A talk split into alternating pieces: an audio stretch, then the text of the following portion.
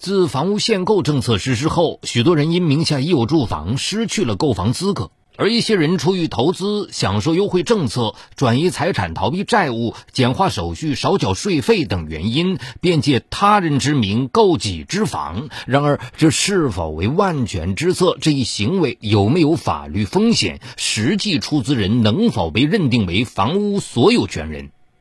敬请收听本期的拍案故事。借名买房，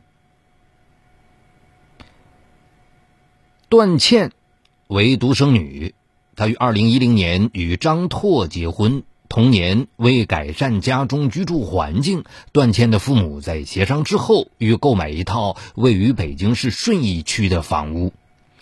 由于当时段倩的父母均已退休，无法正常办理贷款，但手中的存款又不足以支付房屋全款。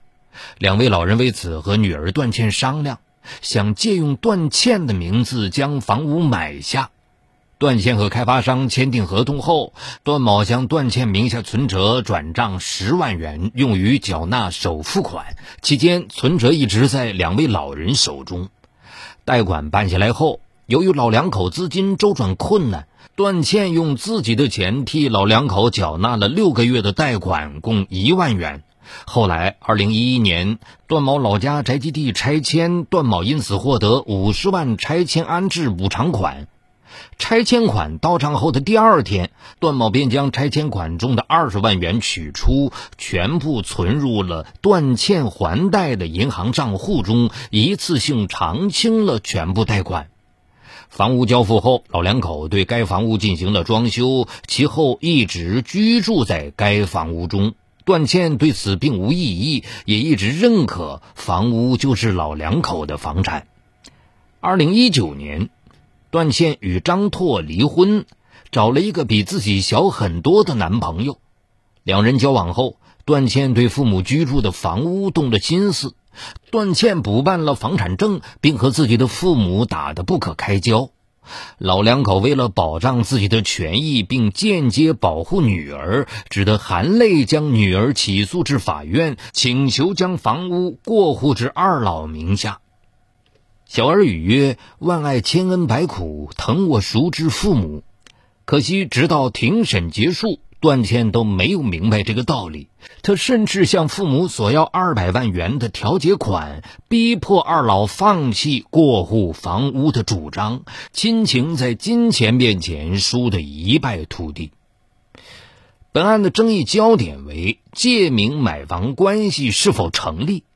而司法实践中认定借名买房的标准，会涉及出资人和购房者是否签订借名买房合同、购房款实际由谁支付、房屋实际由谁居住、满足过户条件后是否积极主张过户。段倩的父母出于信任。没有和段倩签订合同，但几乎出了全部购房款，购房后也一直居住在房屋中。因此，本案的重点应为证明购房款如何缴纳，以及房屋由谁居住使用。北京市高级人民法院关于审理房屋买卖合同纠纷案件适用法律若干问题的指导意见第十五条规定。当事人约定一方以他人名义购买房屋，并将房屋登记在他人名下，借名人实际享有房屋权益。借名人依据合同约定要求登记人，也就是出名人办理房屋所有权转移登记的，可予支持。但是。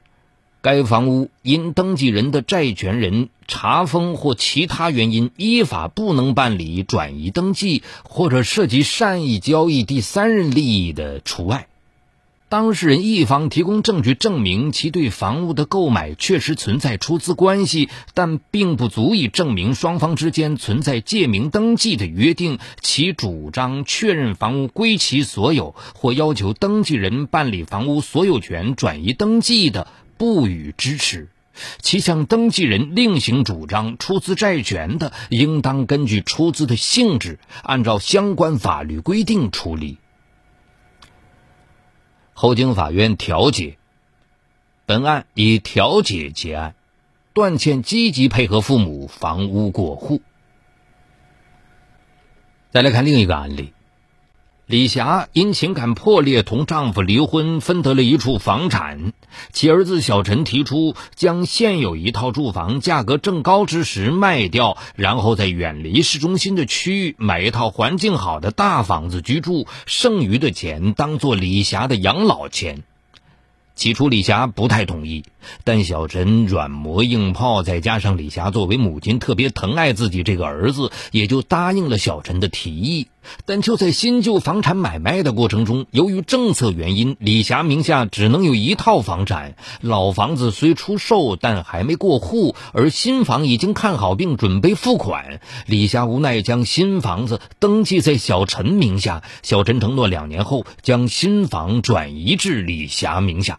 谁料，两年后，小陈并没有履行承诺。经多次争执无果后，小陈甚至动手殴打李霞。李霞忍无可忍，委托律师以房屋所有权确认纠纷起诉至法院。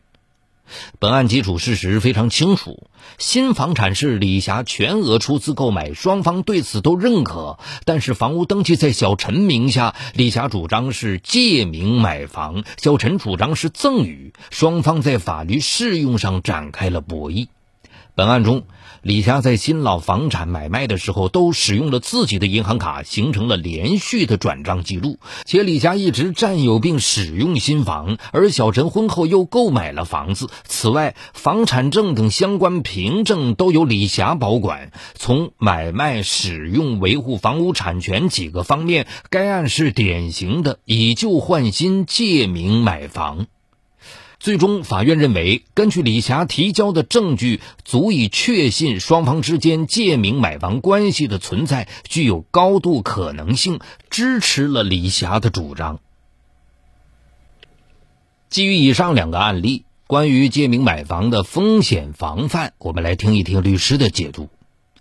对于借名买房者的权利，需要通过举证证实借名人与出名人关系切实存在，因此。律师总结了借名买房的注意事项：一、借名买房不可违反法律规定，不可违背公序良俗，损害社会公共利益与社会秩序，如利用出名者的资质购买政策性房屋，企图享受相应利益；二、借名人，也就是实际出资人。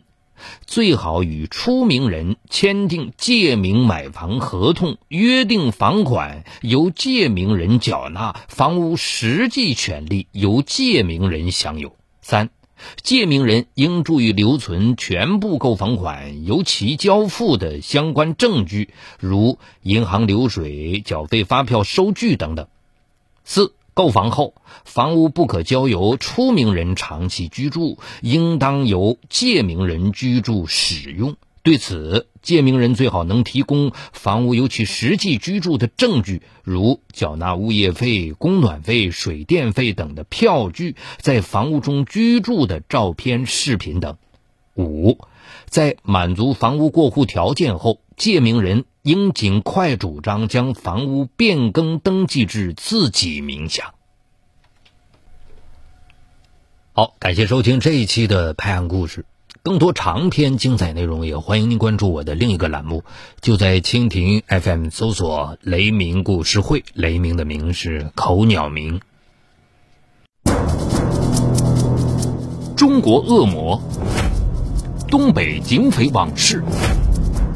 重大案件纪实，悬疑凶案密码，高度戒备，他们或许就行走在你我中间。